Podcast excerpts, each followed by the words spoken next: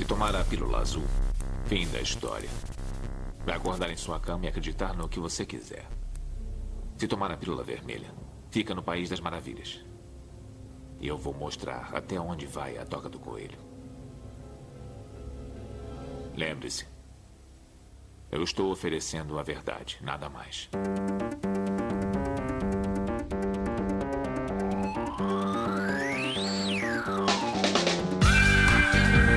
Magicando. Praise the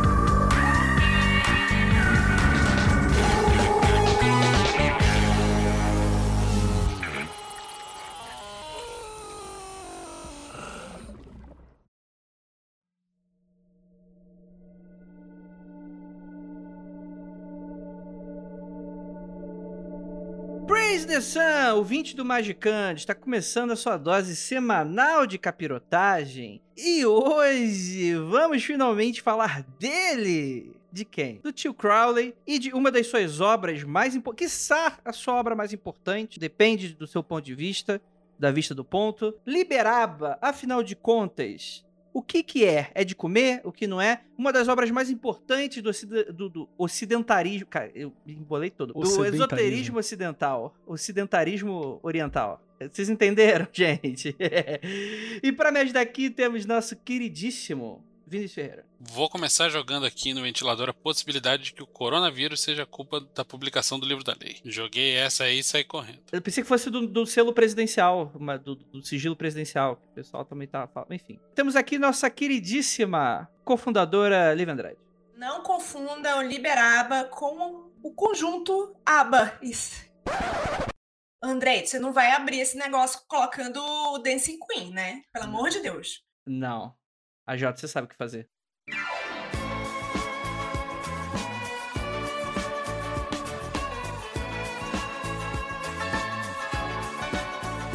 Temos aqui também nossa queridíssima Juliana Ponzelago. Liberaba, essa edição maravilhosa, serve para você ficar monstrão tanto magicamente quanto fisicamente, porque, ó, carregar isso aqui é um pezinho, viu, gente? É o peso do Exatamente. conhecimento, literalmente, Você vira o Saitama da magia, de carregar peso e praticar ocultismo. não E é? temos aqui também nosso queridíssimo Marcos Keller. Dancing Queen é super estimado, Mamma Mia é muito mais legal. Fica aí a dica. Começou ainda. Já, já combinamos que aqui a gente não fala de religião, hein, Keller? Por favor. Tá bom. Vamos, vamos nos manter a ter aqui ao, ao assunto. E um convidado muito especial é, é um cara que, se não estivesse aqui, não estava essa publicação tão linda e maravilhosa. Que eu já vou perguntar, pedir uma apresentação pra ele. Vitor Campos, quem é você? Da onde você vem? O que você faz? Pá, boa noite para todo mundo aí, obrigado pelo convite. Então, é, eu ajudei a. Eu participei junto com a Penumbra na edição desse Liberaba, né? Já era uma, um projeto que eu tinha há alguns anos, mas tinha que esperar os direitos do Crowley abrirem, porque do jeito que estava antes, né? Tinha muitas limitações para publicar qualquer coisa sem muita dor de cabeça. E basicamente eu estava sentando aqui em algumas traduções do Marcelo Mota, de boa parte do livro, que inclusive ele mesmo reclamou que algumas pessoas tinham essas traduções e não publicavam. E ele mesmo publicou porque ele não tinha receio nenhum de processo, de nada, de direitos autorais, ele não estava nem aí para nada, ele publicou para tudo quanto é lado e até onde eu saiba ninguém processou ele em momento algum, tanto no Brasil quanto nos Estados Unidos, apesar de judicialmente ele não ter direito em alguns aspectos, né? E a gente foi feliz aqui em conseguir juntar essa parceria com a Penumbra e publicar o livro com um nível de qualidade alto, que é o que eu esperava, e apesar dos, dos problemas que a gente teve aí, né, os atrasos, a questão aí da pandemia e essa problemática toda, o resultado final, acredito todo mundo vai, vai curtir, vai valer a pena a espera. Perfeito, perfeito. E a gente vai comentar mais sobre essa obra magnífica de Mr. Crowley logo depois dos recadinhos e a gente já volta.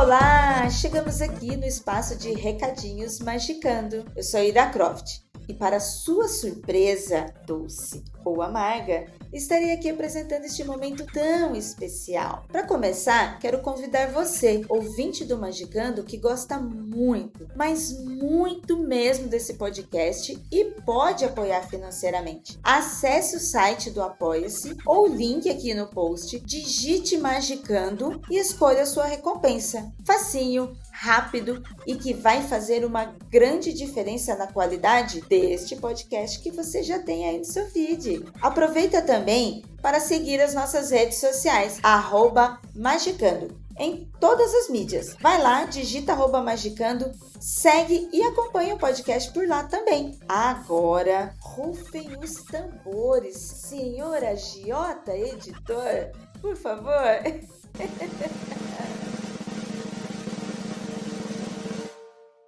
chegou o dia que vários de vocês estavam esperando a penumbra anunciar. Vai começar a venda do Liberaba para quem perdeu o financiamento coletivo. Anota aí, dia 17 de março começam as vendas oficiais, mas eu vim aqui te contar um segredo. O livro já está em pré-venda só para você ouvinte do Magicando. Durante essa semana, o Liberaba não será divulgado nem no site e nem nas mídias sociais da Penumbra Livros. Olha a dica quentinha aí. E qual é a vantagem da pré-venda? Além da prioridade no envio para quem vai sair na frente, tem um desconto rolando. Até semana que vem, apenas para você que está ouvindo esse anúncio e não precisa de código. O desconto já tá lá. Mas atenção, a partir do dia 17 de março, o livro será divulgado para todo mundo. E aí o desconto vai acabar. Então você tem que aproveitar agora. Pega essa oportunidade, acessa o link no post e adquira o seu Liberaba da Penumbra Livros. E mais, agradecemos mais uma vez a todos vocês que participaram, acreditaram e torceram para que esse projeto fosse um marco no esoterismo brasileiro. Obrigada a você, ouvinte, que está aqui ouvindo os nossos recadinhos e que também apoia a Penumbra Livros. É isso. Vamos para o podcast? Me conta depois o que você achou. Até mais e até o próximo recadinho.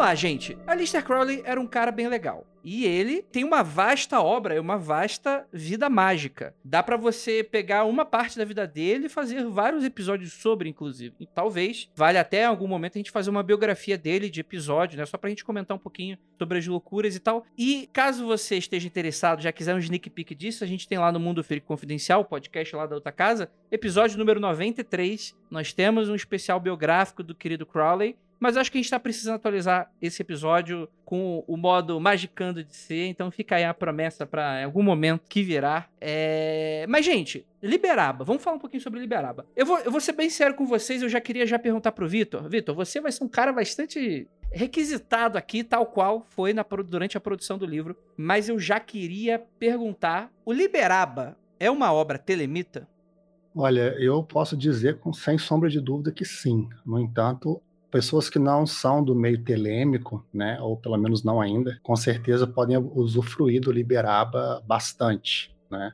E o Liberaba especificamente dessa edição nossa, eu acho que ele é até mais telemita do que o, as versões anteriores, porque ele tem muitas notas de rodapé do Marcelo Mota e a maioria delas é contextualizando dentro do sistema telêmico mesmo, né? Mas apesar da parte 4 especificamente ser sobre Telema, e a parte 1, por exemplo, ser mais sobre yoga, a parte 2 sobre mais sobre magia teórica, etc., a parte 3 mais sobre fórmulas mágicas e além dos apêndices, tudo tem uma ótica telêmica, mas é claro que não inutiliza o, o estudo e, e o trabalho se a pessoa for de outra linha, mesmo porque o sistema telêmico ele é totalmente ligado à natureza, à maneira como a natureza funciona, a ciência, etc. Então, uma coisa que é verdadeira num lugar vai ser verdadeira em outro, não vai fazer diferença nenhuma, entendeu? Vai mudar no máximo o método de fazer alguma coisa, uma visão um pouco diferente, mas fundamentalmente eu diria que é a mesma coisa. E eu acrescento ainda, né?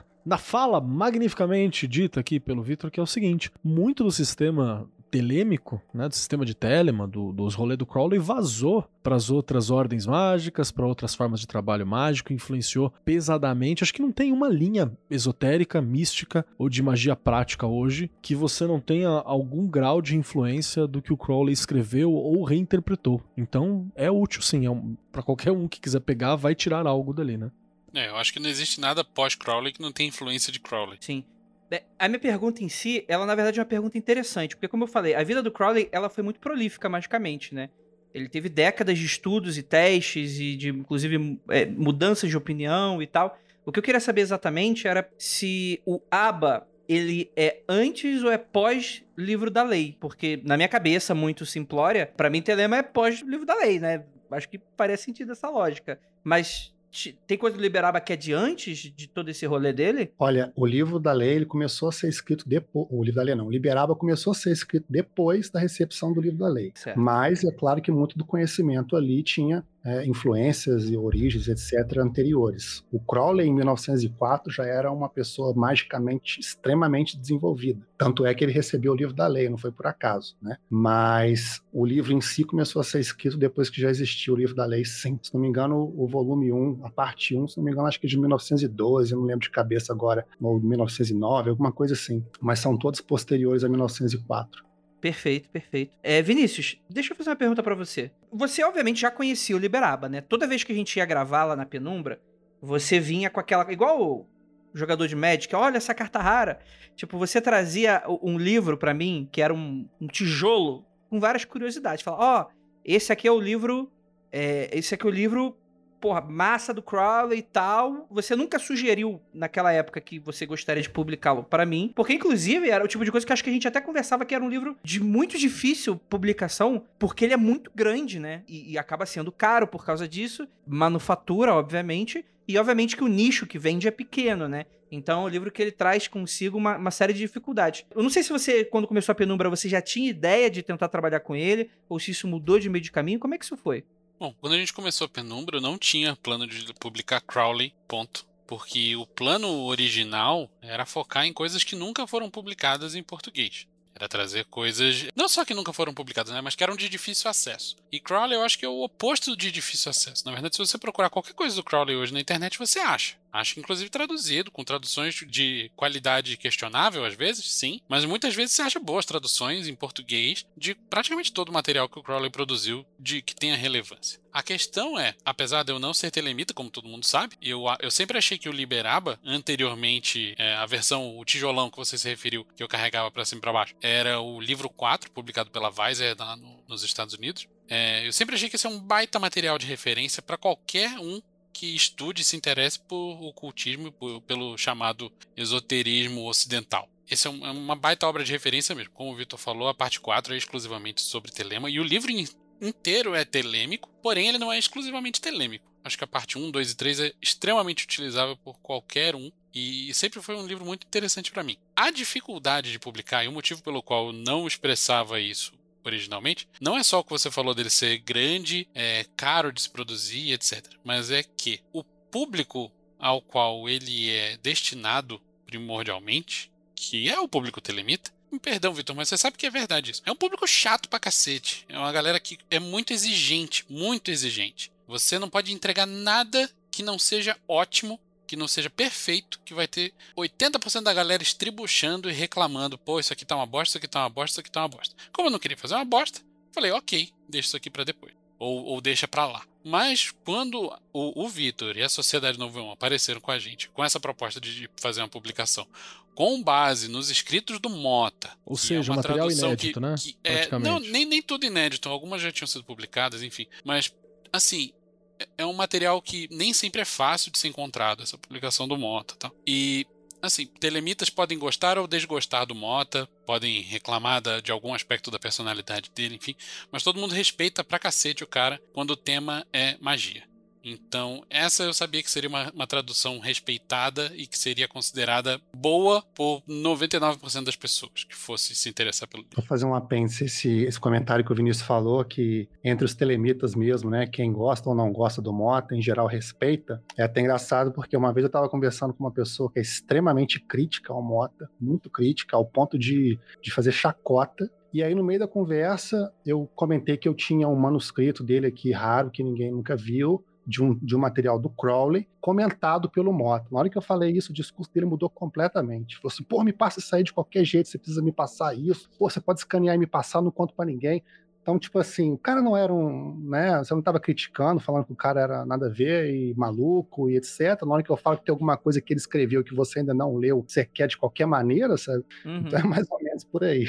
É, é muito interessante. Eu acho que o próprio Marcelo Mota precisa realmente também de um, de uma, um episódio biográfico, né? Você imaginar que é um brasileiro estando nesse meio, né? E, e a importância dele. é, Eu, eu acho que é interessante a gente comentar também. E, e- e deixa eu. é, Lívia, você quer fazer algum comentário, alguma pergunta nesse primeiro momento? Queria fazer um comentário assim que é, antes de nós pensarmos em, em- em começarmos a conversar sobre o ABA e tal, foi por uma questão de direitos, né? O direito do, do Crowley caiu em domínio público e algumas outras é, editoras também fizeram, muito antes da gente, fizeram uma tradução. Tanto uma primeira que saiu foi uma tradução do livro da lei. Ah, esse é, é, o Vinícius está mostrando aí o tijolo azul agora para vocês. E eu acho que eles estavam com um trabalho assim engatilhado, só esperando sair. E eles fizeram um bom trabalho. Fizeram uma tradução boa, mas não fizeram uma tradução feita por, por telemitas, pessoas que entendiam do assunto não só de traduzir. E isso me deixou um pouco receosa a aceitação desse trabalho que eu achei que estava bom, de trabalhar com Crowley, quando eu vi os, as pessoas que entendiam, os telemitas falando, ah, a tradução não foi tão boa, teve uma coisa aqui, teve uma coisa ali e tal. Apesar de ser uma pessoa com mestrado, doutorado e o cacete de tradução de inglês para português, né? Uma pessoa super capacitada academicamente. Então, é, é- é- você tem. Queria deixar esse mais esse exemplo para te falar ó, da dificuldade. É porque é um público que quer a minúcia, que é o, que é o detalhe. Eu acho que menos do que tudo que ele estiver imaginando, ele já vai a- a- achar ruim. Então, eu, eu fiquei receosa de trabalhar com Crowley a partir do momento que eu vi a recepção de- desse livro, que eu acho que é da Veneta, né? É da chave, é um selo da Veneta. Perfeito, perfeito. Não, mas isso, isso é muito interessante. E, sendo bem sincero, exatamente essa questão é uma das coisas que eu mais me interesso, exatamente. Porque é o tipo de coisa que a gente se debruça. E assim, gente, eu, por exemplo, já li algumas coisas. Não tenho a capacidade, não tenho a bagagem, né, de referência, de falar quando algo é ou não uma má tradução, porque eu geralmente não conheço material original e eu também não converso muito sobre as minhas leituras, então as pessoas acabam também não apontando e eu, acabo não sabendo e tal, que é um pouco sobre essas questões de tradução. Mas vamos um pouquinho pra frente. Vitor, quando é que o, Crowley tem a ideia de fazer esse livro? Então, na verdade, eu até escrevi um anexo sobre a história do Liberaba, tá aí, acho que é a última parte do livro, lá no finalzão mesmo, porque é uma história um pouco longa e complexa, envolvendo inclusive entidades, visões, rituais, viagens, enfim, é uma história bastante complexa. O próprio nome do livro não foi escolhido ao acaso, né? Liberaba foi a própria entidade lá que que era o Abu Diz, que falou para o Crowley escrever o livro, é que falou o nome do livro, Aba, e falou que o valor era 4, e foi uma forma do Crowley, inclusive, verificar a, a entidade, porque cabalisticamente Aba, Aleph, Beth, Aleph forma 4, né? Uma das maneiras dele verificar lá a velocidade do que a entidade estava falando. Então, aconteceram algumas visões através de uma vidente que estava acompanhando o Crowley na época, e ele falou que era para o Crowley encontrar uma casa, no, se não me engano, no sul da Itália, algum lugar da Itália, onde ele receberia, receberia não, onde ele escreveria o Liberaba. E aí ele passou um tempo procurando essa casa junto com ela, aconteceram várias coisas que eu detalho um pouco melhor lá no anexo, até que eles encontraram essa tal casa e o Crowley ditou para Mary Dest a, as partes 1 e 2 do Liberaba, e ela foi escrevendo. Algumas partes ela até faz comentários e marca lá onde quando é ela que está falando. E depois o, Crowley acabou publicando separadamente o, as partes 1, depois a parte 2, praticamente junto, mas com algum intervalozinho entre eles, 1912 e 13, se não me engano. E aí depois teve um espaço maior antes dele escrever a parte 3, que acabou sendo publicada só em 1929, porque ele foi escrevendo aos poucos, aconteceram percalços, enfim, e ele acabou reescrevendo essa parte algumas vezes. E quando ele já estava na abadia de Telem em Cefalu, ele teve o contato com uma estudante dele, se não me engano era a Mary Rondon, Sora Rondon, que fez algumas sugestões e, e de, de, adições que ele fizesse nessa parte 3, que acabou se tornando muito, muitas dessas partes que acabou se tornando os anexos, né? Que na verdade é a maior parte do livro do Liberaba, né? Que eles chamam de livro 4, que é dividido em quatro partes, mas na verdade é cinco partes, né? Porque tem um anexo também. E essa quinta parte, que são os anexos, é a maior parte, individualmente. E aí depois ele escreveu a parte 4, que na verdade era uma tentativa de comentar o livro da lei e escrever um, um contexto de, do que aconteceu quando houve a recepção do livro da lei, né?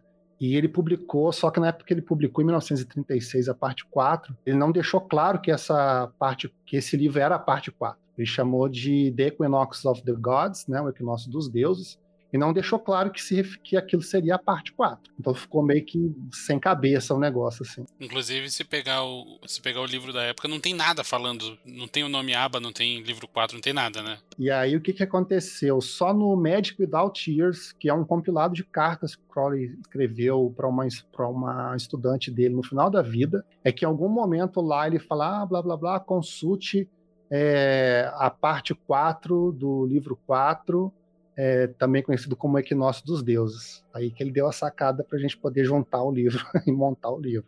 Mas foi mais ou menos assim que ele, que ele foi escrevendo aos poucos, foi publicando aos poucos, né? Na, parte, na época da parte 3 ele já estava meio fodido de grana, então ele publicava uma parte, um pedacinho, depois um outro pedacinho, depois publicou uma versão com a parte 3 completa, porque a parte 3 em si é bastante grande também. E no final das contas ele morreu sem publicar o livro, o livro assim num volume único. Né? Só a Weiser que foi fazer isso lá no, no, se não me engano, no início dos anos 90, a primeira edição dele. Depois houve uma segunda edição, que é essa que o Vinícius mostrou aí, que eu não tenho certeza do ano dela. E e que era referência para muita gente aí. Mas agora em, em, português a gente vai ter. Diga, Vinícius. A primeira da Weiser é 94 e a segunda 97.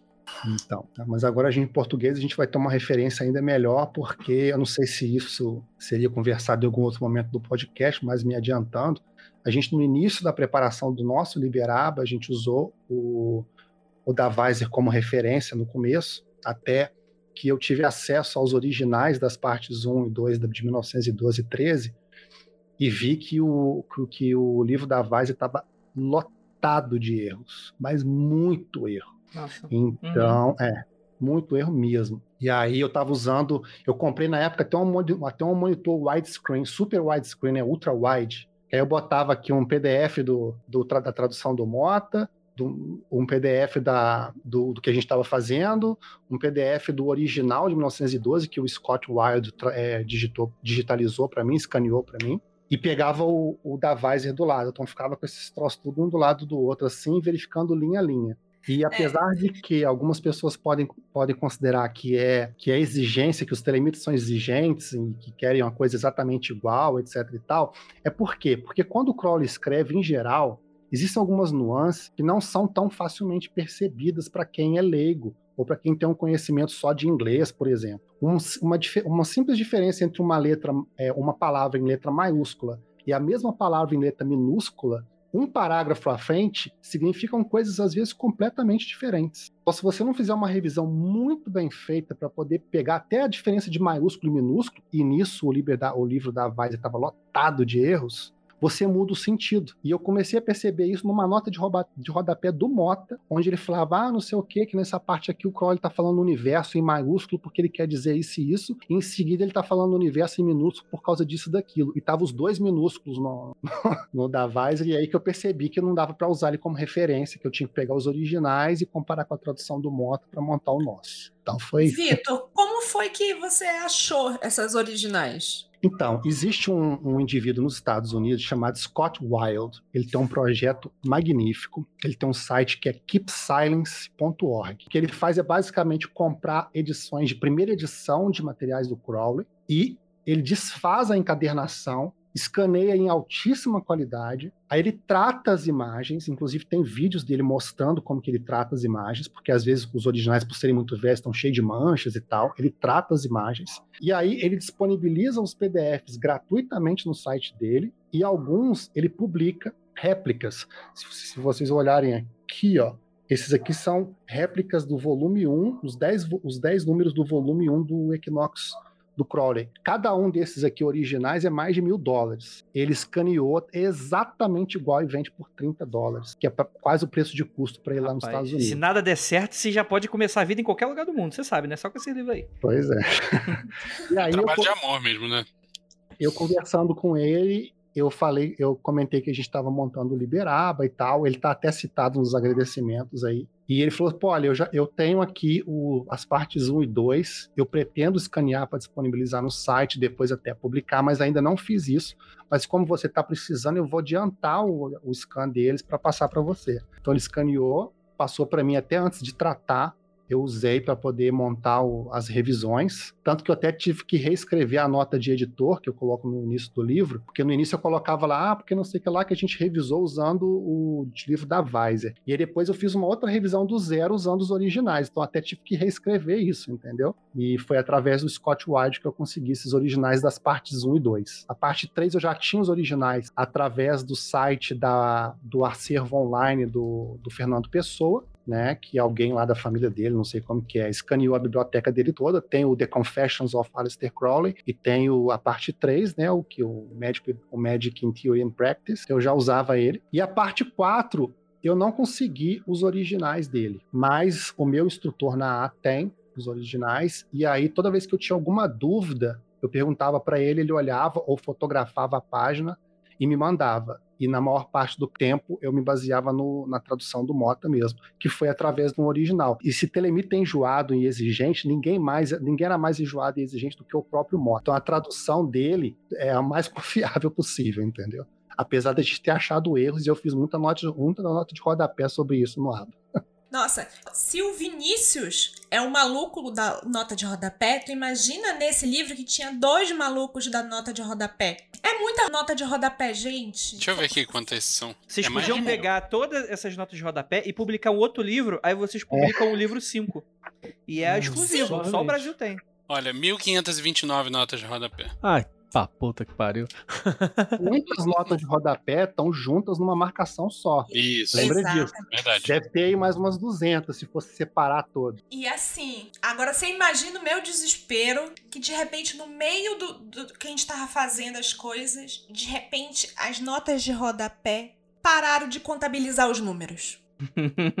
Aí nisso a Lívia levanta. O programa falou: desisto, não quero mais. Não? Cansei de não, o, pro, o programa disse assim: não, tá na hora de você descansar. Hoje eu não quero mais. Eu levantei, fui lá fora, a gente respira, dá uma volta no quarteirão, volta. E tipo, ok, pensarei nisto amanhã. E no outro dia você vai lá e, e resolve o problema. Mas agora, você imagina, você tá no meio, tá no meio, tá no capítulo 3. Você tá no meio do negócio e de repente Sumiu os números da nota de rodapé. E quantas vezes durante o, o, trabalho deles eu percebia que, ah, vou abrir o arquivo do Liberaba. Aí abria, dava a ação para abrir o arquivo no computador, levantava, fazia um café, pegava uma bolachinha, dava uma volta na penumbra, sentava, aí plum, aí que tinha aberto. Porque o arquivo é gigantesco, né? É muito grande e demora para processar tudo isso. E o software da Adobe tudo levinho, né?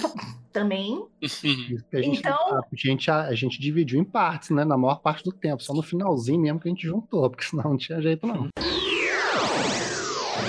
Falando sobre um pouquinho sobre o momento da escrita, antes da gente passar para a produção, prometo que vai ser bem rapidinho. É, deixa eu fazer uma pergunta, Ju. Você provavelmente se inteirou bastante na produção. Para quem não sabe, você é funcionária da Penumbra Livros, né? Isso significa que se você for demitido do Magicano, provavelmente você também vai ser demitido da Penumbra, então tome muito cuidado com isso. Tá bom. Vai ser duplo. Mas eu tenho certeza que você, como uma funcionária exemplar e uma pessoa virginiana dedicada e excelente, você deve ter se inteirado bastante do livro, né? Como é que foi mais ou menos esse momento de escrita, né? Tem essa Aí. Como é que foi esse envolvimento com as pessoas em volta aí do Liberaba? Ah, foi legal. Eu falo que eu aprendi um monte de coisa durante esse processo, porque eu tive que pesquisar muitas coisas para escrever alguns textos, inclusive que tem no blog da Penumbra. Se vocês quiserem, inclusive, se vocês não viram na época, tem uma sessão que fala, logo no lançamento do Liberaba, tem um monte de textos lá sobre o que é para que serve, quem estava envolvido na escrita, como foi o processo. E aí, para fazer esses textos informativos para o pessoal, eu tive que pesquisar muito com alguns telemitas também. Isso foi legal porque eu aprendi muitas coisas e, e vi coisas bastante interessantes do tipo que tem muita gente muito maravilhosa envolvida.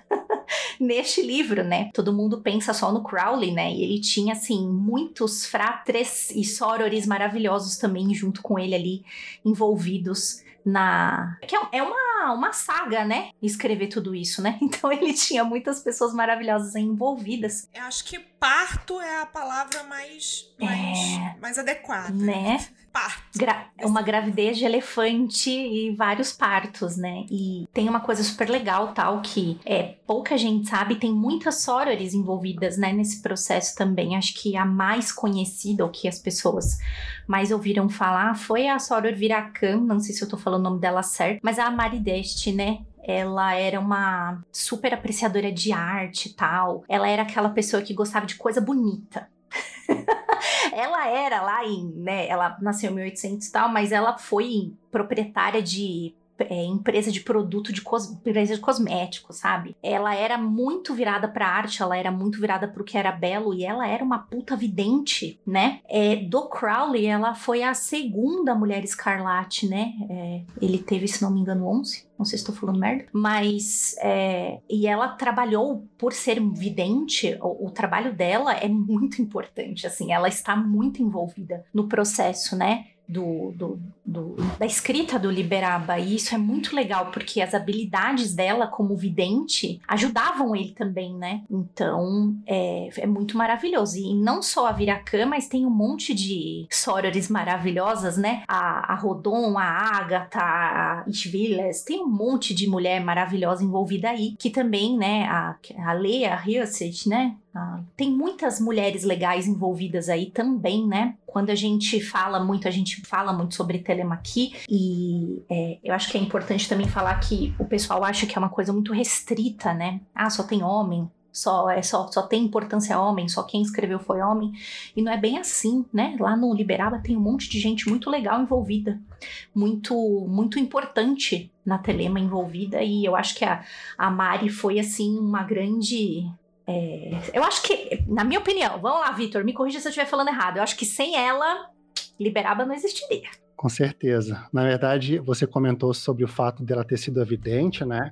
Ela que participou, ela que foi a vidente que recebeu mesmo a, a mensagem lá do, da entidade que falou para escrever o livro, né? Mas esse, esse padrão de funcionamento do Crowley com as suas mulheres escarlate, isso é profetizado no próprio livro da lei, né? No livro da lei é dito que ele fala mais ou menos assim que do sacerdote príncipe a besta, que é o Crowley, e ele fala em sua mulher escalate é todo poder dado. Então o Crowley, ele usava entre aspas, né? Usar de, de, questão de objeto, não. Mas o funcionamento dele com as mulheres escarlates era assim elas funcionavam como vidente, às vezes até ele, né? Porque teve o Vitor Neubor também, que foi vidente dele num período lá, na época, por exemplo, do Liber 418, é, usando outras técnicas, mas ele tinha realmente esse método de uso da mulher escarlate como vidente para poder realizar alguns trabalhos mágicos usando magia sexual, né? E é profetizado no próprio livro da lei, então é uma coisa bastante forte mesmo, entendeu? E eu achei curioso essa você comentar da Mary Dash, da Soror Viracan, que eu até mostrei aqui uma foto dela que a gente colocou no livro, e eu quase cometi uma gafe histórica, porque eu tinha mandado para o Vinícius uma outra foto para colocar nesse lugar, uma foto que estava mais bonita, e eu descobri que não era ela hum. muito depois, por quê? Porque era uma foto de uma amiga dela,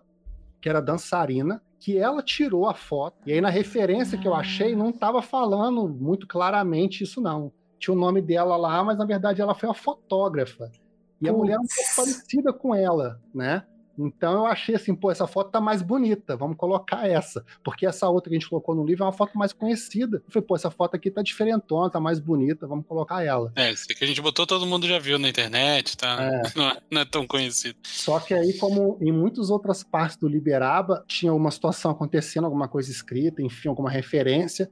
Em algum momento, durante a noite, eu acordava, sei lá, tomando banho, qualquer coisa acontecia que me dava uma coisa assim, pô, vou pesquisar de novo aquele negócio. Entendeu? Alguma coisa sempre peraí. que eu descobri que o negócio não era bem assim.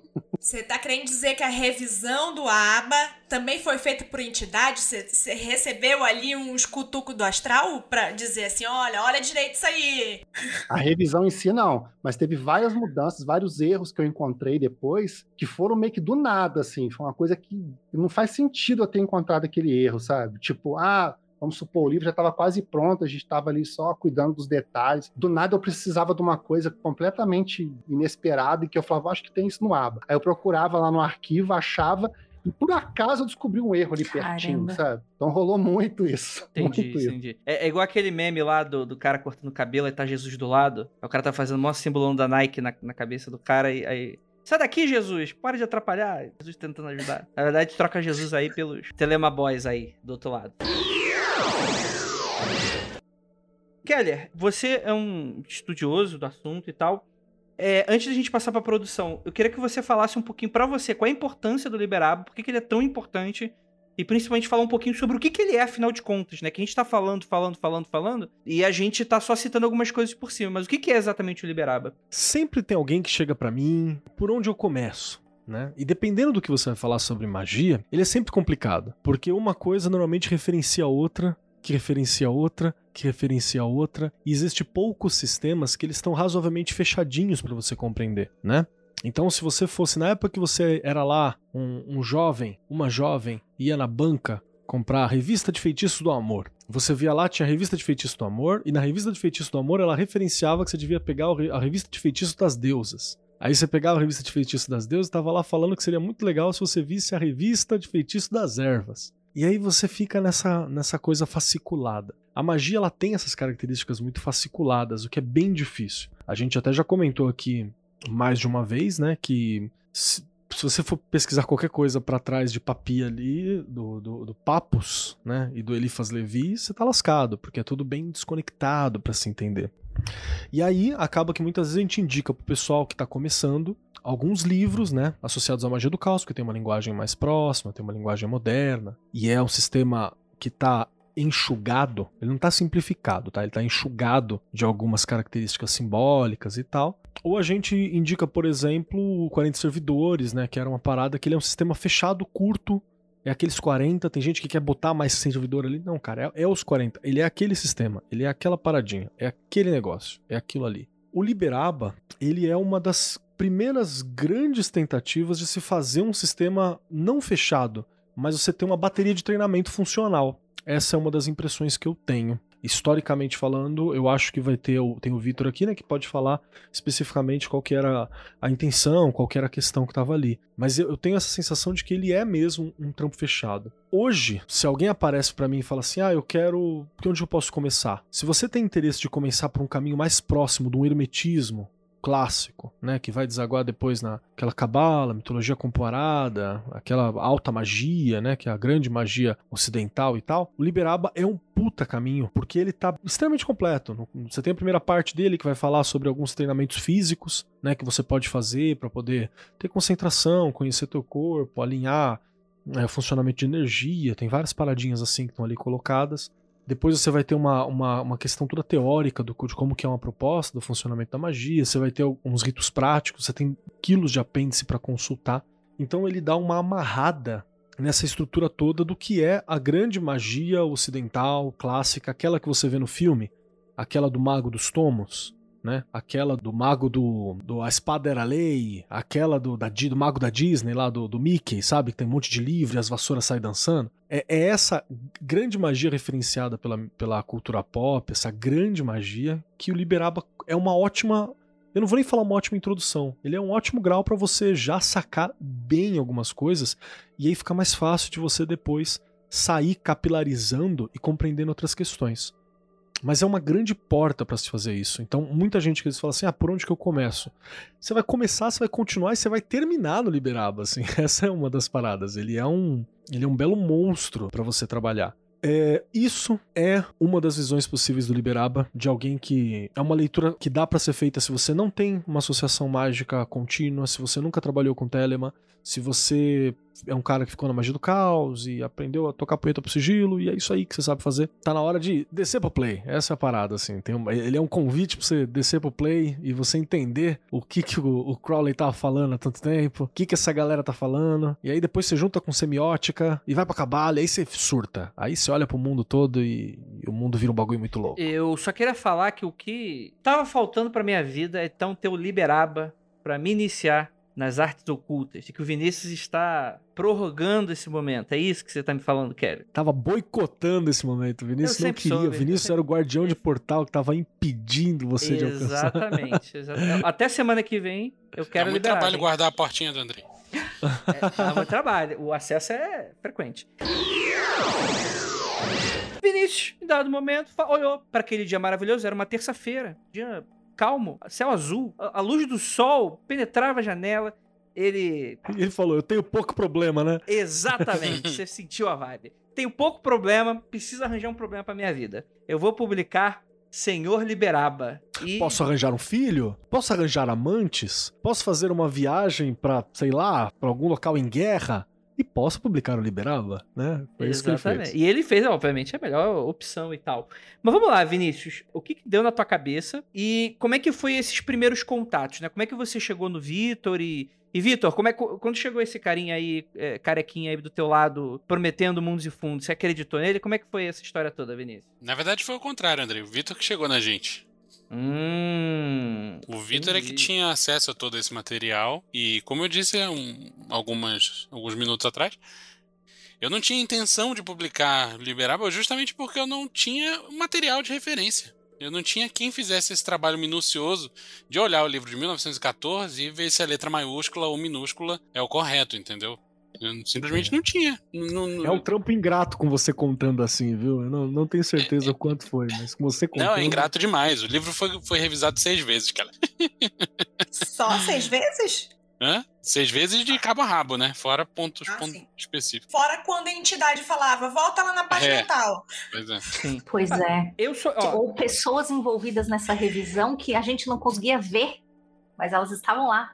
Vitor, deixa eu fazer a pergunta pra você, então vou, vou trazer essa pergunta pra você. Eu conheço o trabalho da Penumbra, mas tudo bem, tipo, a gente é parceiro de muitos anos e tal. Se eu fosse, se eu tivesse um livro esotérico muito maneiro, eu com toda certeza mandaria pra Penumbra, porque eu acho que eles têm um carinho enorme pelo material, né? Não apenas do conteúdo, tradução, revisão, esse tipo de coisa, mas também o visual, né? Que muitas vezes livros esotéricos costumam pecar bastante. Por que, que você teve a ideia de chegar pro Vinícius? Ou só pintou um cartão e tu falou, vou ligar pra esse cara e ver o que que dá? Então, na verdade, é, dando algum contexto, eu acabei. Pessoal, algumas pessoas do meu, do meu convívio me apelidaram de saqueador de sarcófago. Eita. Porque.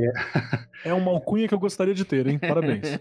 porque Olha, já me chamaram de coisa pior. Esse daí, pelo menos, é elegante. Porque o que, que acontece? Existe, existe uma, uma confluência, não sei como, que, como é que funciona isso, de algumas pessoas do universo telêmico brasileiro. Às vezes tem algum material relevante, quando morre, essa coisa acaba só vindo para mim de alguma forma. Não aconteceu uma vez só, já aconteceram algumas vezes. E uma delas, a mais recente, foi em 2010, quando Euclides Lacerda de Almeida morreu. Ele foi o fundador da Sociedade Noveon, e junto com Marcelo Mota, e da Ordem dos Cavaleiros de Telema. E acabou que eu acabei herdando esse material de alguma forma, né? E vieram aqui para casa. E dentro desse, desses arquivos existiam é, as cartas do Mota, algumas traduções dele, etc, etc. Eu estava com esse material aqui desde mais ou menos final de 2010, início de 2011. Eu sempre quis, é claro, publicar. A, a, o, o Euclides publicava de maneira muito amadora, em círculos muito restritos, é, alguns livros, e mas muito amador mesmo, com pouca revisão, etc. Eu tinha algum desses materiais. Quando eu herdei esses, essas traduções, etc., eu sempre quis publicar, com certeza. Até mesmo, tanto para poder trazer um material telêmico de qualidade, né, de, com confiabilidade, com fidelidade, né, que às vezes a gente não encontra no Brasil tão facilmente, igual o Vinícius falou, você acha muita coisa em português, mas às vezes a qualidade não é das melhores, e também para poder trazer um pouco uma, da visão do Marcelo Mota sobre alguns desses materiais, que às vezes é uma figura que, que algumas pessoas têm um preconceito muito grande, porque as polêmicas que envolviam o Marcelo Mota eram muito, às vezes, muito mais fortes do que o trabalho dele, né, e algumas pessoas ouviram falar só das polêmicas, né, da personalidade forte dele, etc. E às vezes muito filtrado por algumas pessoas, né? E o, e o material em si, o trabalho em si, fica em segunda ordem. Então também teve uma, um interesse meu de trazer um pouco do quem de fato é o Marcelo Mota, através dos escritos dele, para o público brasileiro nessa época agora conhecer, né? Então, eu estava com esse material, eu tinha um conhecido em comum com, com o Vinícius, e a gente estava conversando sobre publicações, etc. Na época a gente estava até traduzindo, um, tinha um grupo traduzindo um outro livro que era o The Gods of the Egyptians, Wales Bud, que a gente usa na UCT. É, e a gente tinha vontade de publicar ele no Brasil, porque não existe ele em português e tal, apesar de ser uma obra ba bastante datada e muito eurocentrista, uma visão de egiptologia muito eurocentrista, ela, ele ainda é uma das obras mais completas, né? E aí eu comentando sobre esse livro que eu queria publicar, eu não fazia ideia de onde, o Crowley ainda não tinha entrado em domínio público, esse amigo em comum falou: Pô, olha, eu tenho, eu tenho contato com o pessoal da Penumbra, se você quiser, eu passo e você vê se eles têm interesse. Então, originalmente, eu entrei em contato com o Vinícius para falar sobre esse outro livro de egiptologia, não sei nem se ele lembra disso. E estava mais ou menos ali na época que os direitos do Crowley estavam começando a cair do domínio público, entendeu? Na, eu, não, eu nem tinha muito conhecimento sobre essa parte aí jurídica mas estava mais ou menos nessa época até que a gente descobriu isso. Eu consultei um, um juiz federal que faz parte da Sociedade Noveão, que é o Marcelo Alexandrino. Ele procurou outras pessoas ali, a gente descobriu alguns detalhes sobre isso. E aí Hoje em dia todo mundo sabe que caiu no domínio público, mas no começo ali ficavam umas dúvidas no ar, assim, o que que caiu, o que que não caiu, né? Enfim. E aí, quando eu conversei com o Vinícius, ele falou: pô, esse, esse livro do, do, Egito aí é interessante e tal, mas talvez não seja muito a cara da penumbra. E o, o, o, primeiro interesse dele, que eu me lembro, era sobre as cartas do Mota. Ah, você tem vontade e intenção de publicar as cartas do Mota? Eu olha, esse, esse, material a gente, a princípio, não tem intenção de publicar, talvez no futuro e tal, vamos ver, né? A princípio, não. E aí, conversa, conversa vai, conversa vem, ele comentou do Liberável, falei assim, olha, tenho sim aqui algumas partes do Liberável traduzidas, a gente pode, talvez, fazer uma parceria, né, fazer uma publicação com duplo selo da Sociedade Novião com a Penumbra, e aí conversa vai, conversa vem. A gente começou a trabalhar, na verdade, em 2018. Eu já tinha algum material desse digitado no computador. Tinha um ex-estudante meu na A, que inclusive era meu professor de matemática na faculdade, é, que tinha uma, uma fixação por fazer, pegar é, materiais digitados e fazer uma, um PDF bonitão, assim, sabe? Ele já tinha começado a mexer nisso. Eu peguei alguns arquivos dele, a gente começou a mexer a partir daí. Os arquivos dele já tinham algumas revisões já no caminho. Isso em 2018. e aí a gente foi montando e até chegar no, no produto final aí. O livro levou 30 anos para ser escrito originalmente e, e, mais, no mínimo, 3 anos para ser montado na nossa versão, né? Exato, né? E, e, assim, é, sendo bem sincero, eu acho que o atraso até tava tá explicado pelo, pelo tamanho da epopeia, né? Porque não pode ser uma parada que você lança assim dessa maneira, né? Cara, e não é só tamanho, é complexidade. Então, também. sim, complexidade, Entendeu? tudo. Tradução, mano, não, é um pesadelo de editorial isso aí, né? Para você Exatamente. ter noção, eu e um outro, um outro estudante meu, que é o Vinícius de Mesquita, que me ajudou muito nas revisões, a gente, nós dois desenvolvemos bruxismo durante a, as revisões do Liberaba, de tanta concentração que a gente tinha que ter para poder fazer as revisões, especialmente dessa parte aqui que no podcast não vai aparecer, mas no vídeo dá para ver que são os apêndices das tabelas, que tem coisa em tudo quanto é idioma que você puder imaginar, desde o árabe ao, ao, ao hieróglifo, ao grego. A... Ninguém, tinha, de, ninguém tinha isso em dados, né? Todo mundo tinha isso escrito à mão igual a bunda, umas coisas tinha, meio bizarras. Tinha isso... Absolutamente todas as, as versões já publicadas são diferentes entre si. É. Absolutamente todas. E tem nota de rodapé nele. Diferentes. É até do próprio canal. Tem nota de rodapé da gente descobrindo um erro tanto no original do Crowley quanto nas outras edições aí subsequentes. Então foi uma revisão muito absurda. Entendo, entendo. O que, que você ia fazer de pergunta? E ainda assim, é claro que ficaram erros, porque o livro é muito grande, né? não tem como uhum. ficar 100% livre de erro. Para Claro, esses claro. erros que ainda ficaram na edição, é claro, a gente lançou um site. Né, no próprio livro tem o endereço do site, que é uma errata online, onde qualquer erro que alguém, algum leitor descobriu, a gente mesmo for descobrindo, a gente coloca a errata lá com a correção. Tem, se não me engano, umas três correções lá atualmente. E esse site vai ficar online aí, entre aspas, eternamente, né? Que nada é eterno, mas para poder o pessoal que tá lendo o livro entra lá na errata, vê se tem alguma correção, porque no Uhum. final das contas sempre sobra alguma coisa, né? Depois você imprime a correção e anexa o livro. Quem estiver procurando, ah, não sei onde tá. Tá na- logo na página que tem o- os copyrights e a ficha catalográfica do livro. Logo no comecinho mesmo. Muito bom, muito bom. Bom, bom, bom, bom, bom mesmo não foi. Mas Depois que acaba é maravilhoso. depois que acaba, você faz assim, foi. Eu fiz algo da minha vida, entendeu? Mas o processo é complicado. Posso explicar uma coisa? Gente, o processo não foi só essas pessoas que estão aqui. O Vitor mesmo falou. Parte do. A gente teve tradutora. Foi tradutora, não. Foi dois diagramadores contratados. Um, um do, o- uma das. Da pessoa responsável pela parte interna, diagramação interna. Projeto gráfico mesmo, né? projeto gráfico foi o Grola, foi responsável por isso e teve vários diagramadores que entraram nisso e tal.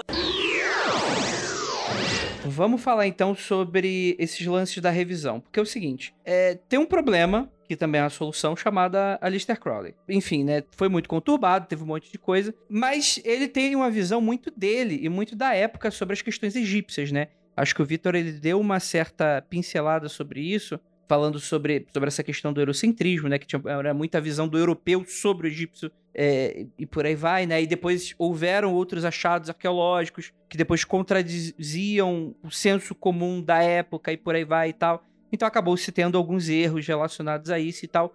Como é que foi, tipo, trabalhar na correção desse livro e trabalhar corrigindo o Crow- o Crowley, por exemplo?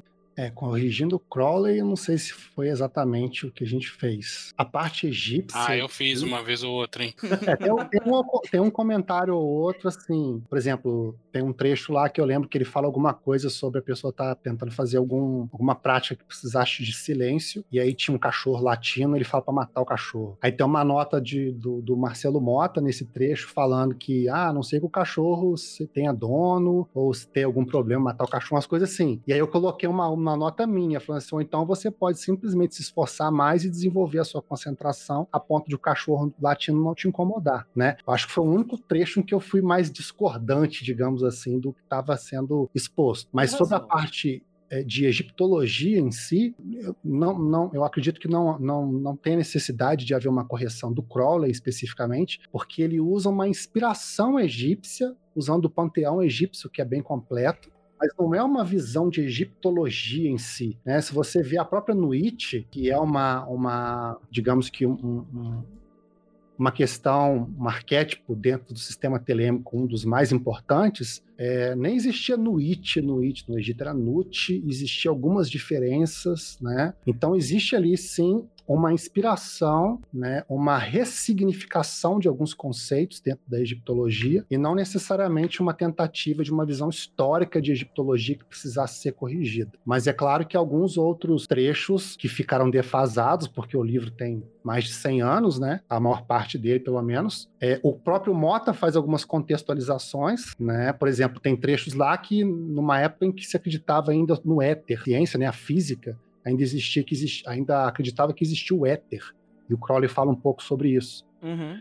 Aí existe uma contextualização do Mota sobre isso. Ah, porque não existe mais o éter, a gente já sabe disso. Hoje em dia, assim, assim, Perfeito. assim. Uhum. Né? E alguns outros pontos, eu- até eu falo alguma coisa nesse sentido, né? Uhum. Mas sempre com uma nota de rodapé, dando uma visão um pouco, uma, uma contextualização muito mais do que uma correção, pelo menos da minha parte. Eu fiz. Assim, lógico que eu não vou meter o dedão no meio do texto corrido e, e falar, ah, isso aqui tá errado, vou mudar. Mas uma das mil. Algumas das 1529 notas de rodapé fui eu que adicionei falando: olha só, isso daqui foi escrito dessa forma, mas sabe-se hoje que está errado. Principalmente em relação a idiomas. Crowley, como muita gente sabe, ele era um polímata, né? Um homem da era vitoriana criado com muita grana de berço e pessoas com conhecimento enciclopédico do Crowley não tem como existir hoje em dia. Isso é uma coisa que, que só existia naquela época e só com um seleto grupo de pessoas que estavam com a vida ganha.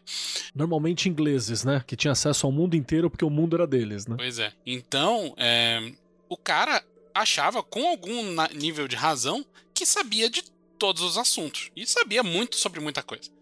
Mas volta e meia ele metia o louco e escrevia um bagulho errado em idiomas aleatórios. Eu não sou o mestre do, do, de todos os idiomas do mundo, por exemplo. Várias discussões que eu tive com o Vitor no meio do processo foi porque eu não manjo nada de hebraico, então todo hebraico quem, quem tratou foi ele. Mas eu manjo um pouco de latim, manjo um pouco de grego, manjo um pouco de alemão. E eu vi que o Crowley fala merda sobre todos esses idiomas aí no meio do caminho. Sacou? Então tem algumas correções linguísticas aí no, no bagulho. Entendi, entendi. Isso é muito bom. Mas deixa eu fazer uma pergunta. Isso é, é. E assim, eu entendi muito. Eu acho que o Victor faz uma colocação excelente. Eu acho que é muito simplista da minha parte falar do. Ah, não, porque é a visão errada e tal, porque a gente tá lidando com uma questão esotérica que tem toda uma. Tipo, por mais que não, não seja o que os egípcios faziam, tipo, tem a pessoas fazem hoje, né? Então isso não é menos ou mais e tal. Mas, mas isso é interessante porque como é que funciona você lidar com, com esses textos dessa época e, tipo assim, não, dá, não bate aquela vontade de ficar, putz, isso aqui tá meio datado. Tipo, o que que se sobrepõe-se ao Crowley ou mantém o que ele tinha de original? A nota de rodapé serve para isso? Como é que foi essa decisão criativa, vamos colocar assim, de vocês durante essa parte editorial? É, com certeza foi nota de rodapé. A gente não mexeu em absolutamente nada no texto. Inclusive, alguns alguns, alguns comentários, algumas notas. Tem gente que às vezes publica, né? Por exemplo, ah, vou publicar uma tradução comentada do Mota. Às vezes nem só do Crowley, tá? Às vezes do Mota. Às vezes tem uma nota do Mota que ele tá criticando alguém, que às vezes a pessoa acha que não tem espaço para aquilo ali naquele momento, e aí corta essa nota. A gente manteve absolutamente tudo. Inclusive, na nota editorial que eu coloquei no começo, eu, colo eu, eu, cito, eu coloco uma citação do Mota falando exatamente sobre isso. Que algumas coisas que ele fala lá são opiniões dele que podem ser úteis ou não, cabe ao leitor julgar, entendeu? Eu não vou tirar isso, né? Agora, se é uma coisa que eu tô lendo, que eu tenho, eu tenho certeza, tenho fonte segura, e hoje em dia a gente tem muito mais oportunidade de pesquisa para poder é, verificar algumas informações, né? E eu tenho certeza absoluta sobre aquilo, a gente adicionou notas de rodapé, por isso que o livro tem tanta nota de rodapé, né? Ah, na verdade, a maioria é do Marcelo Mota, a gente adicionou algumas. E quando a gente tinha certeza de alguma coisa que precisava de uma contextualização, ou às vezes uma complementação, né? A gente colocou mais notas de rodapé, mas sempre deixando muito claro que era um comentário, etc., que era uma visão nossa, ou, ou que era uma informação datada. A gente coloca. Pra você ter noção, eu coloquei uma informação lá em algum trecho do livro, que eu não lembro mais qual, talvez seja informação nova até para muita gente que está vivendo hoje em dia, que é, por exemplo, sobre as, as, entre aspas, descobertas do Einstein, né? Que muitas dessas descobertas nem foi o Einstein que fez, né? Uhum. Então, até coloquei um, uns comentários e fiz uma sugestão de leitura de um livro lá que vai falar um pouco sobre essa história história. E que talvez alguns leitores modernos vão ler e não vão nem imaginar, porra, achei que o Einstein que tinha desenvolvido isso aqui não foi, né? Então, algumas, alguns desses pontos a gente adicionou sim, porque a gente achou que era complementar, que era interessante, ou enfim. Uhum. Muito interessante essa decisão. Ju, deixa eu fazer uma pergunta para você. No meio do processo, assim, no meio desse corre todo aí, como é que tava observar toda essa galera e, tipo assim, e, você se inserindo nisso? Como é que tava o clima, agitação, essas coisas? Deve ter sido bem pesado dentro da editora, né? Não, muito trabalho. É, a, a, Penumbra Livros não é uma editora grande, gente. Não pensem que existem um milhão de funcionários, né? Então é um trabalho árduo, dedicado, muito atencioso, mas é um trabalho de poucas pessoas, né? Não, não é um negócio gigante, né? Não é uma editora gigante. E, e aí veio esse lance da pandemia, e aí as pessoas às vezes não entendem que existem regras de saúde que a gente precisa manter. Então você tem que ter turno, né? Você, inclusive, Inclusive, você tem que tomar todo um cuidado para fazer embalagem e tudo mais, porque você não pode mandar vi despachar vírus para as pessoas junto com o Liberaba, né? Então é, é, é, é complicado. Então é, é, é, temos que falar sobre isso também, né? Que o, todo o, o lance do nervosismo tal, de, de, de, ter todo esse lance do bruxismo do Vitor, é assim, é uma vontade de fazer um negócio perfeito. Só que o perfeito tem preços, né? A gente precisa prestar atenção nas coisas e, e fazer as coisas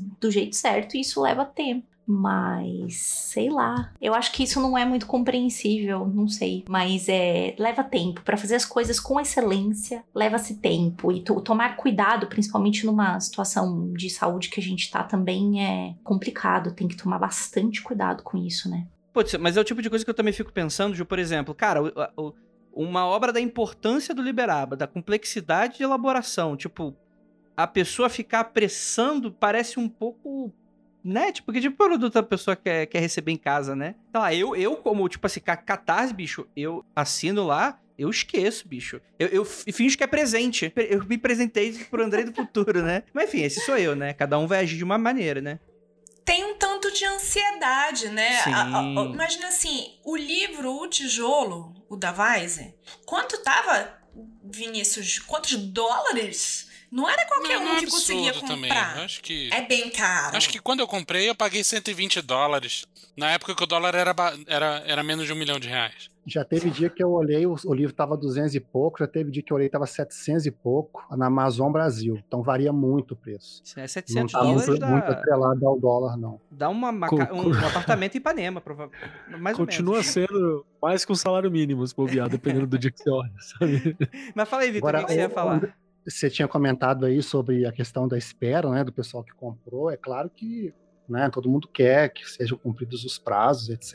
E a gente se esforçou para isso, mas teve vários problemas aí ao longo do tempo. Não foi, uma, não foi só uma vez que eu comentei com o Vinícius que, que eu falei assim, pô, Vinícius, como eu queria ser só o cara que comprou o livro e que vai receber o livro prontinho, eventualmente, vai receber o livro prontinho só para estudar, porque a relação foi muito grande. Eu não sei se a Penumbra também teve experiência prévia de trabalhar com uma publicação com duplo selo, né? Trabalhar, que em geral, imagino que eles só recebam o livro do, do escritor e, enfim, fazem às vezes uma tradução, etc. Mas talvez não tenha tido um acompanhamento de alguém de uma outra, de um, de um outro meio que não é da Penumbra, trabalhando ativamente no livro, né? Como foi o caso aqui da parceria da Sociedade Noveon com a Penumbra. E a gente, né, eu como telemita, de fato, né, muito exigente, muito caprichoso caprichoso em cada detalhe que eu podia, né?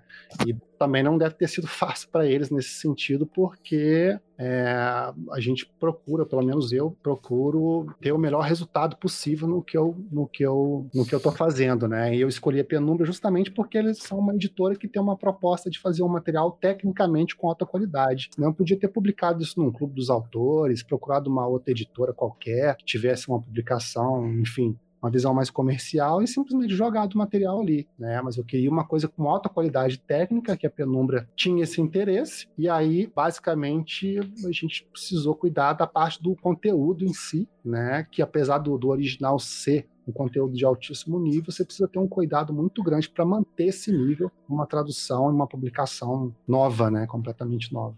É, pra gente também foi, pra gente também foi a primeira, primeira experiência com um duplo selo.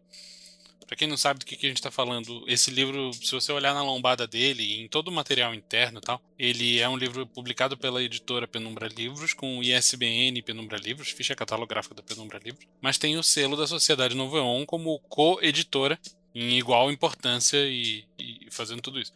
A Penumbra Livros entrou nesse caso com seus canais de vendas, com loja online, com distribuição para livraria, enfim. O pessoal da Sociedade Novel entrou principalmente com a parte de conteúdo. Mas todo mundo fez um pouco de tudo. Né? Pra gente foi uma experiência nova. A gente já tinha publicado outras coisas de alta complexidade, mas não tão alta assim. Cito aqui como exemplo os livros do Kenneth Grant, complicadíssimos e cheios de, de, várias interpretações e com também muitas notas de rodapé para explicar os trocadilhos, a etimo, etimologia criativa que ele usa e tal. E eu, numa outra vertente completamente diferente, o próprio Princípio Discórdia, que é um livro que foi extremamente trabalhoso para a gente fazer.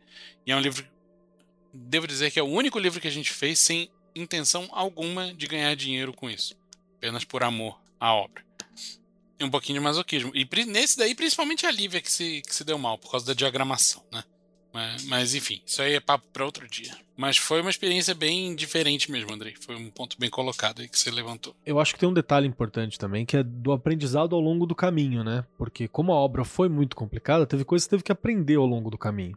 Teve coisa que teve que, ah, porra, vamos ter que diagramar isso aqui em três ou quatro idiomas. Cara, é um inferno se você tá usando fonte para isso, porque se você vai usar o hebraico, ele começa a escrever da direita pra esquerda. E aí você já tem que mudar a forma como você organiza. Tem umas coisas, tem uns detalhes bobos, né? E o Unicode, às vezes, é um bem diferente do, da escrita mesmo que a gente está acostumado. Original, é. Então, aí você fala assim, pô, vou pegar uma imagem que vou perder qualidade, ou vou usar um Unicode que vai ter qualidade estética, né? E, mas não é exatamente igual, às vezes a pessoa não identifica de cara, né? Enfim, rolou isso Aí. Vitor, aí no meio do caminho os hebraicos todos decidem se ler ao contrário. Tipo, eu tenho certeza que tem um, um, um duende, tem alguma coisa dentro do meu computador que a gente tinha que começar a fazer. Tipo assim, olha, fica calminho hoje, não coloca nenhum hebraico de trás pra frente, por favor. Sem contar que no Unicode, algumas letras do hebraico são muito parecidas, né? Sim. Então, às Sim. vezes, você fica meio assim, isso aqui é um tet, isso aqui é um re. Tem vários erros assim, cara. Tem um erro clássico, inclusive, que galera aí, galera aqui das alta magia, fica esperta. Tem nome de arcanjo, 72 nomes de Deus que estão escritos,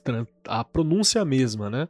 É muito próxima, mas eles estão transliter- transliterados de maneira errada, justamente porque uma das primeiras produções do Brasil que teve assim, que todo mundo referenciou sempre, trocava a letra Ré com uma outra letra que eu não vou lembrar agora qual era. Mas a pronúncia fica muito parecida, só que na hora que você escreve o negócio é diferente. E aí você fala, poxa, mas por que você estão esquentando a cabeça com isso? É bem simples, porque magia é uma coisa complicada, porque magia europeia do século XIX, ela é especificamente complicada. E tem um detalhe também, que existe essa cultura, essa tradição telêmica iniciada lá no livro da lei, né, de ater-se às palavras, né? É, parece bobo falar pra quem já conhece, mas isso é um diferencial muito grande que, que Telema tem. Toda vez que você faz uma cópia do livro da lei, tem que estar lá no fim dele, por regra, editor, Megatherion, raios, caralho, 4. Tem que estar lá no fundo dele. Os- o- a Xerox, não, a, a, a cópia- fotocópia, né? Como é que era o nome daquilo na época? Microfilme? Facsímile. fotocópia.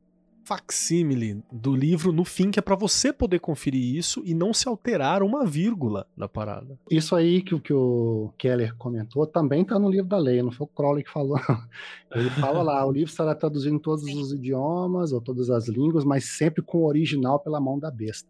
Então tem que ter o facsímile. E apesar da letra dele que a Ju tá mostrando aqui no facsímile ser bem difícil de entender, aquele mesmo Scott Wilde que eu falei lá, que compra os originais e escaneia, ele fez um vídeo, tem no canal, no site dele se acha, um vídeo onde ele vai passando por cada palavra que tá escrita e vai colocando a transcrição dele para você entender meu Deus, e poder fazer. decifrar cada um deles, entendeu? Então ele já fez esse trabalho aí de, de decifrar, esse trabalho de vendedor de farmácia aí para ver qual que é a boa do remédio aí. Nossa, olha, eu vou te falar que eu coloquei em prática os meus anos e anos de leitura de prontuário médico. Porque eu já fui secretária de consultório médico, né? Precisava ler prontuário. Meu amigo. Existem nuances, né? Existem detalhes que às vezes só a pessoa que de fato é telemita vai entender, né? Por exemplo, a gente, a gente recebeu comentários de pessoas acusando que encontrou erros no livro que não eram exatamente erros. Teve um que mandou pro Vinícius, por exemplo, no comentário falando que no livro da lei todos os mi do inglês estavam traduzidos como me, em vez de mim, né? E isso tem motivo, inclusive tem nota de rodapé do Mott explicando isso. Por exemplo, no livro da lei aí, tanto no livro da lei pequenininho que vem, em algum, dependendo do, do, do apoio que a pessoa escolheu, mas também no próprio Liberaba, é, quando você tem lá ele em inglês, aparece lá que ele é um material de classe A. E quando ele está em português, aparece classe B. Aí a pessoa acha que é erro, porque é o mesmo livro. Mas não, ele é classe B porque ele é uma tradução do classe A. Então ele não é exatamente igual ao original. Então ele desce uma classe, né? Então são detalhes que às vezes a pessoa que não é do meio não vai entender. E às vezes a pessoa só por ter conhecimento de inglês, por mais alto que seja o nível do conhecimento, não vai ter essa nuance, né? Porque precisa de todo um- conhecimento, às vezes até de transe, né? Até um espiritual, para poder compreender alguns fatos quando você vai fazer uma tradução, principalmente em, em material de classe A, como o livro da lei. Tem que ter ocultismo 4. Ocultismo 1 é você conseguir entender o, o- o simbólico das coisas. Ocultismo 2 é você entender símbolos alquímicos e astrológicos básicos. Ocultismo 3 é você misturar essa porra toda num lugar só. E ocultismo 4 é telema. É isso mesmo. Exatamente. Outra coisa legal sobre facsímile, só pra fechar o assunto, é que você consegue verificar na facsímile que tem algumas adições feitas com outra caligrafia, tem alguns trechos que são riscados, tem algumas coisas que são escritas meio que como uma nota de margem. É bem interessante isso daí, que você consegue entender direitinho o processo pelo qual o livro foi escrito e a versão do texto canônico que a gente considera hoje em dia. Na parte 4 do Liberaba, ele fala um pouco sobre isso, né? Porque vai contar a história da escrita do livro. Então, uma Isso. parte do livro da, do livro da lei canônico, por exemplo, é uma transcrição do da Estela da Revelação. Quem está assistindo o vídeo, né? É uma transcrição em forma lírica da Estela da Revelação que o Crowley mandou fazer. E durante a, o processo de onde o Iowa estava editando o livro, existe esse, essa parte aí, que você vai adicionar isso depois, entendeu? Então não foi uma coisa assim que aconteceu tudo lá ao vivo e a cores, não, entendeu? É, a Ju tá mostrando a capa, a capa original, né? Que tem desenho, tem. É a capa tem... do manuscrito, né? A capa do manuscrito tem desenho e tal. O nome antigo que era Liber L. Isso. Eu nunca tinha visto a capa do manuscrito até trabalhar com o Abba. Tinha visto textos, imagens do texto, né? Mas eu, eu não eu sequer sabia que tinha uma capa. Eu acho tão maravilhosa essa capa aqui do manuscrito, porque esse lance da letrinha que a gente não consegue entender e esses desenhinhos assim, às vezes eu olhava e me dava uma vibe assim de anotação de caderno da gente. Quando a gente tá entediado, tipo, ah, ok, vou desenhar alguma coisinha aqui. e é muito maravilhoso os desenhos dele. E aí tem aqui algumas posições aqui também, né, tal, Pra- do bracinho. É muito, Muito legal. bom. É muito pra, bacana. pra quem não sabe, o Liberaba ele foi escrito enquanto ele tava atendendo o telefonema. Ele tava assim do lado escrevendo. Basicamente foi isso mesmo, só que o telefonema não era dele, né? O telefonema era de uma entidade, mas era basicamente isso mesmo. É, tinha um chefe secreto. A minha caligrafia é muito parecida com a caligrafia do, do, do Crowley, então eu entendo uma boa parte de algumas das questões. Só, no, só o inglês não é bom o suficiente pra pegar tudo, né? Eu tenho uma outra questão pra falar e pra perguntar, assim, se por aí afora tem alguma edição tão bonita no geral, não tô falando só porque eu e a Lívia que fizemos essa capa incrível, mas porque é tão, tão bem acabada, assim, saca? Tão, tão grande, tão bonita, com cores bacanas. A gente sabe que aí fora tem essa coisa da, da edição, da capa, do acabamento gráfico dos livros não serem tão importante, né? Isso é uma coisa do mercado brasileiro, né? Que exige bastante isso. Isso é uma característica do Crowley, tá? Diga-se de passagem. Ele gastava muito nos livros dele, inclusive ele ficou pobre publicando, porque ele fazia em papel chinês, não sei das quantas, com capa de não sei o quê, vendia o negócio a quase preço de custo, e aí foi ficando pobre assim. É, Né? sempre livros luxuosíssimos, É. né? E no caso você tá comentando aí na edição standard também, que a gente fez três edições, né? Tem a premium com capa de tecido e tem a de couro de colecionador que não tá nem pronta ainda, que eu não quero nem ver como é que vai ficar, porque as outras já estão tão boas que a de couro vai ficar sinistra. É verdade, eu tô falando da Standard, né? Que é a mais de boinha. O, o que acontece é o seguinte: no, no mercado brasileiro, o brasileiro ainda pensa no livro como um, Um bem, né? tem que ser bonito. Lá fora, é mais comum você vender um livro super simples, com capa simples, ou tipo, capa só no tecido mesmo e tal. E está, ele está sendo vendido pelo conteúdo dele. Eles têm também um, os livros premium, mas os livros premium dele lá são premium mesmo, é muito premium. Cara, eu acho que, que dizer assim, a gente quis dar. Ele tem que demonstrar, o livro tinha que demonstrar o cuidado que a gente quis dar dentro no texto, pelo lado de fora também. E a, a nossa referência para fazer a capa, pelo menos as referências que a gente passou direto pro Keller, foi inspiradas nas capas originais do, do livro 4. Que o livro 4, como era. era o primeiro foi de 20 e Parte 1, 1912. Foi a parte 1. 1912. Mas eu acho que a edição mais famosa, que foi aquele que foi que, que, o, que o livro é quadrado, tem um quadro bem grande na É, capa, parte 1 e parte 2. A parte 1 e a parte 2. Aquilo ali era um livro com uma diagramação moderníssima para a época. Moderníssima e modernista, né? É, e modernista. E assim, a gente olha hoje, parece um, ah, é um pouco datado e tal, mas aquilo ali era o creme de la creme, era a ponta da onda. no- Tem as fotos das capas no, no anexo que eu escrevi sobre a história do Liberal.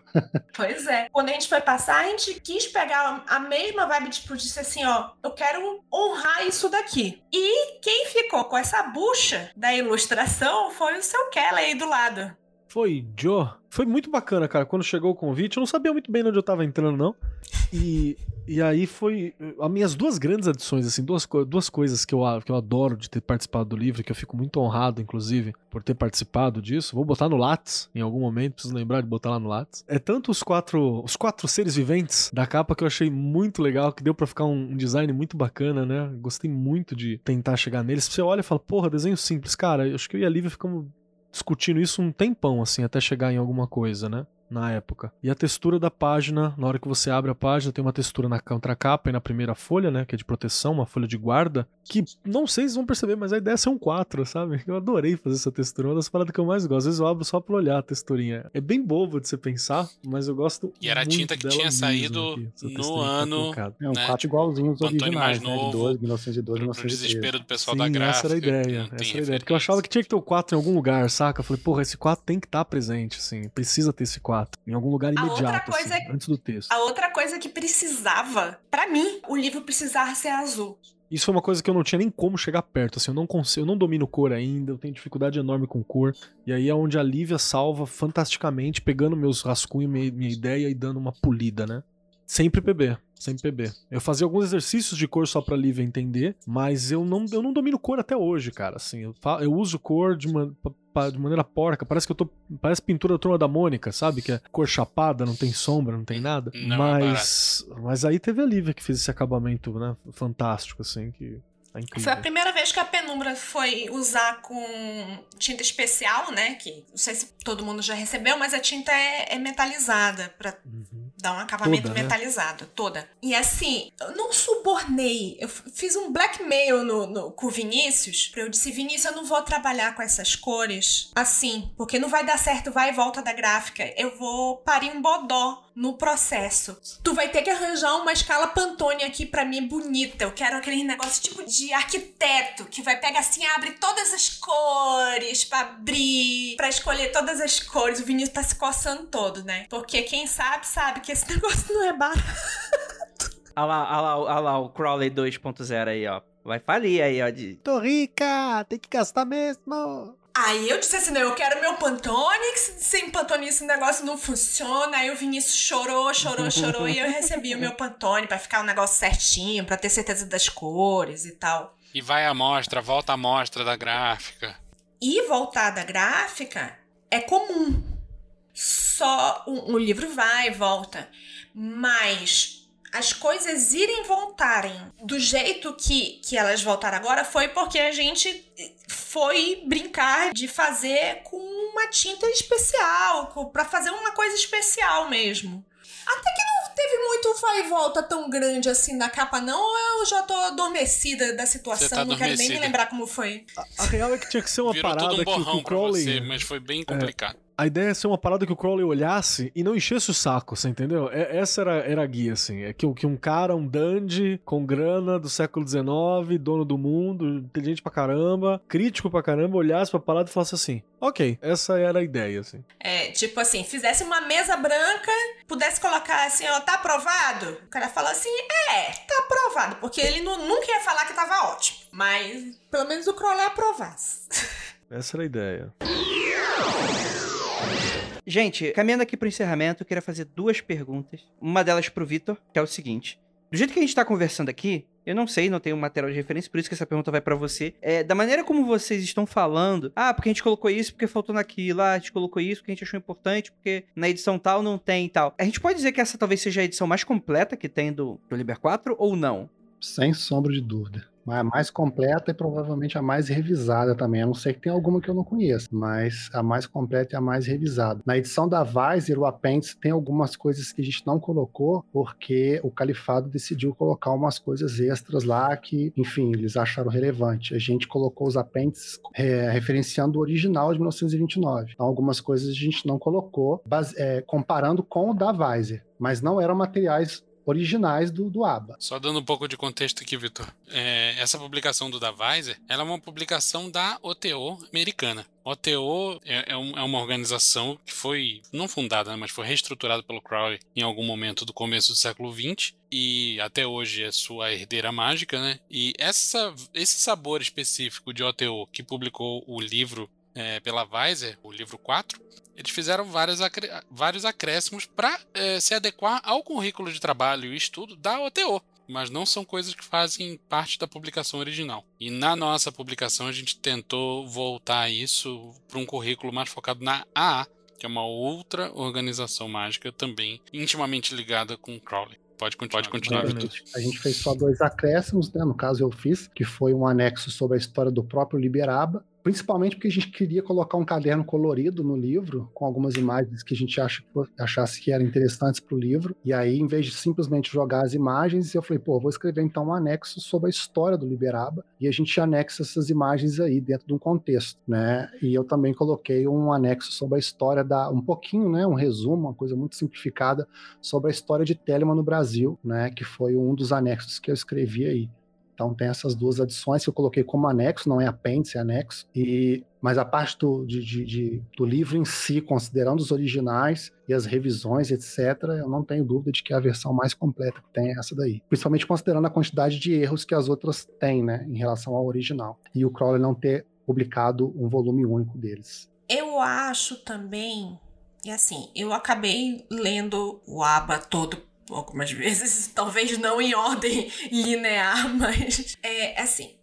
Essa edição, eu acho que é mais fácil para uma pessoa que não é telemita entender as partes 1, 2 e 3 do que se você fosse pegar um, o tijolo da Weiser. Por causa, por causa dos comentários do Mota, por causa das notas, eles te situam num contexto que você, se não tiver lido, sei lá, outros cinco livros, você não teria daquilo. Então eu acho que essa edição é uma ótima edição de estudo. E para quem não tá vendo, tem página que 60% dela é nota de rodapé, tá? Você vai ter mais de uma página assim, né? 60% dela é nota. É tipo. Na parte 3 aí, se você olhar, tem página que é praticamente toda nota. Eita, rapaz. Mas o Mota ele dá uma mastigada. Em alguns trechos ele contextualiza pro Brasil. Algumas partes ele contextualiza até no próprio texto, não numa nota, às vezes no próprio texto. E aí a gente faz uma nota de rodapé falando: olha, no original era assim. Na tradução do Mota ele colocou de um outro jeito, entendeu? Então existe muita contextualização do Mota, assim, e essa mastigada dele, com certeza. Porque existe ali um. Já tinha um intervalo aí de uns 60, 70 anos, né? Então ele já tinha que trazer alguns comentários que a gente acredita que a pessoa que estava lendo naquela época e agora mais ainda não tem o mesmo nível de cultura e conhecimento, um arcabouço simbólico, etc., que o leitor da época tinha. Apesar do próprio Crowley citar que o livro foi reescrito e foi passado para algumas pessoas com inteligência abaixo da média para ler e ver se tinha entendido, e aí eles reescreviam, ele escreve isso no texto, entendeu? Mas é abaixo da média na época, de 1900 e pouquinho, lá na Inglaterra, num contexto provavelmente que não era o nosso aqui, né?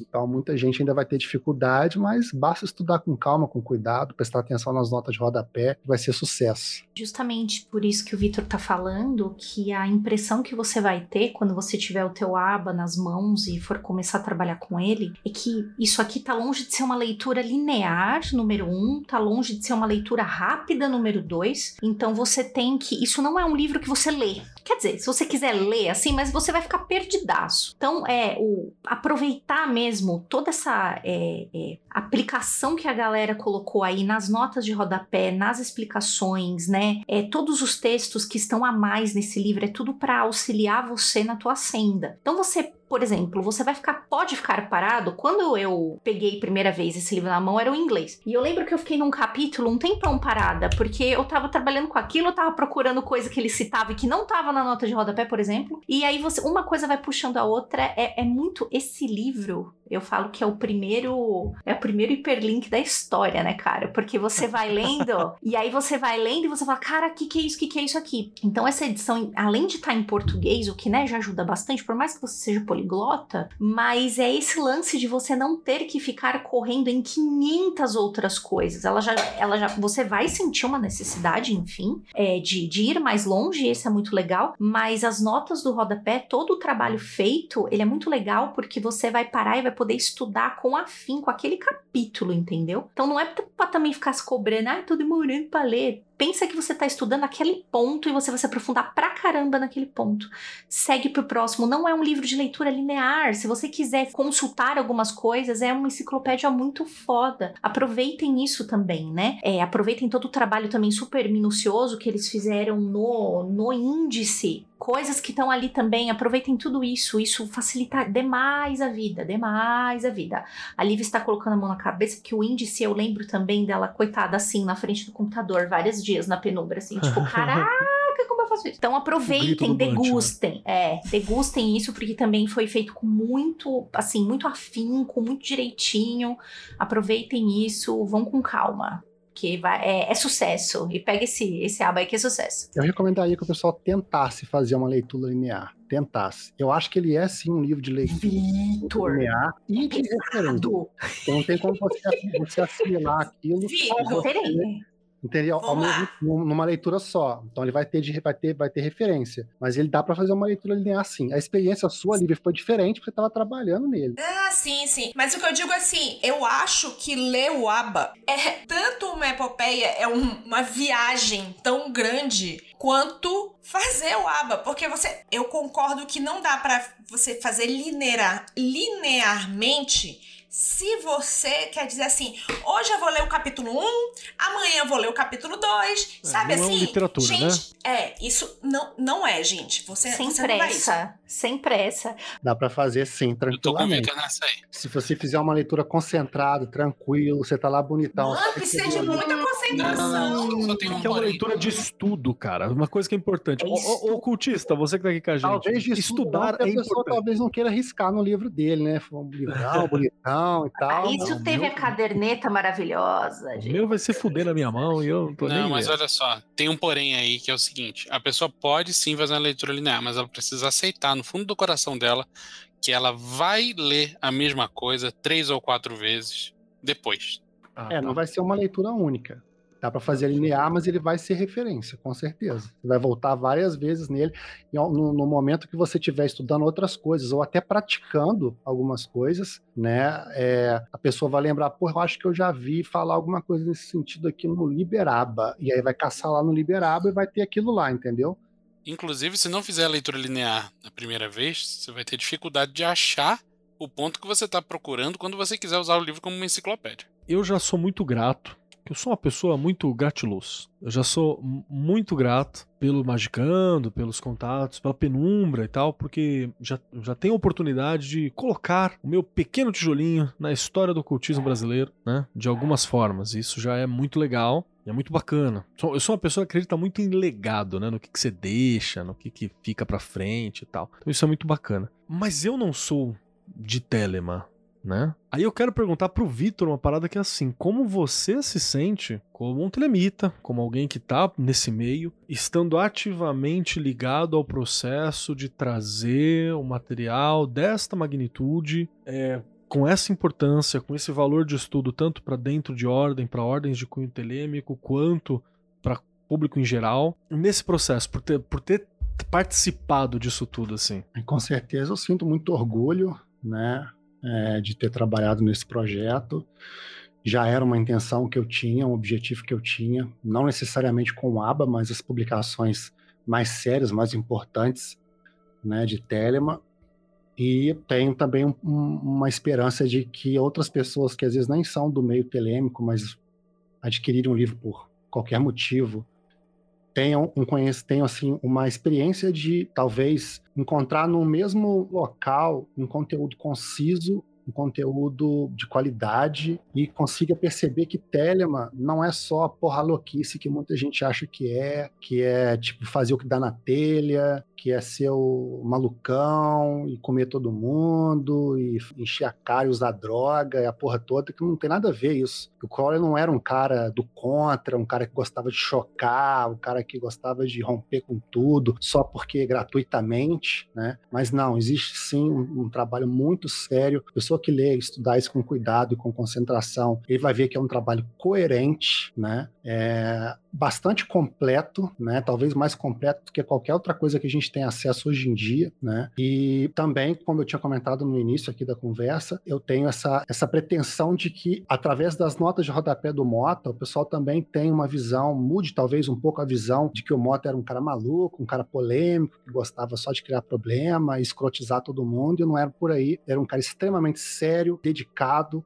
apaixonado, né, que realmente achava que estava fazendo o que ele achava que deveria ser feito, né? E eu acredito que eu não tenho dúvidas de que algumas pessoas vão sim mudar um pouco da visão e vão levar um pouco mais a sério, talvez, tanto Telemann quanto Crowley, como o próprio Marcelo Mota, através da leitura do Liberabo. Eu, sou, eu tenho muita felicidade de ter feito parte disso, dessa mudança e desse processo. Gostaria muito de agradecer a participação de todos vocês que ficaram até aqui na live. Para vocês que escutaram esse podcast até o final, e é também, Vitor, é, eu não sei se você tem uma prolífica é, identidade internautica, mas caso você queira aí deixar algum momento, algum lugar onde o pessoal pode te encontrar ou, ou encontrar o seu trabalho, ou caso não, deixar a mensagem final para o nosso ouvinte, é, a, o espaço é seu, um minutinho aí para você. Na verdade, o trabalho do, do Liberap, em parceria com a Penumbra, foi canalizado por mim, digamos assim, com a ajuda de algumas outras pessoas, mas a, o selo, digamos assim, a cara daquilo é a Sociedade Noveon, né? Então acho que o mais interessante é, seria divulgar a Sociedade Noveon. O pessoal pode acessar Sociedade Novo Aeon.org, que tem lá os, os contatos, etc. Né, tanto da Sociedade Noveon quanto da Ordem dos Cavaleiros de Telemann, que é o braço iniciático da Sociedade Noveon, né, e eu não tenho uma figura internautica muito prolífica, não. Mas existe esse trabalho aí da Sociedade Novion que está que tá em voga e a gente tem pretensão, sim, de publicar é, em parceria com a Penumbra também, de novo, alguns outros materiais é, inéditos em português, como o Equinox chinês, né, que a gente já tem boa parte dele traduzido e comentada pelo Mota, mais ou menos como no ABA, e esse é inédito mesmo, tanto é que até pouco tempo atrás ninguém nem sabia que o Mota tinha traduzido isso, tava só os originais aqui, né, e outros materiais assim que a gente acha interessante, quem sabe no, no, no futuro próximo aí a gente possa fazer outras parcerias do tipo, né, e no mais é isso, queria agradecer a todo mundo aí que teve disponibilidade aí, interesse de acompanhar e foi um prazer estar aqui. Excelente, excelente. Gostaria muito de agradecer a todos vocês e aquilo, ósculo no bode, praise the sun para todos vocês.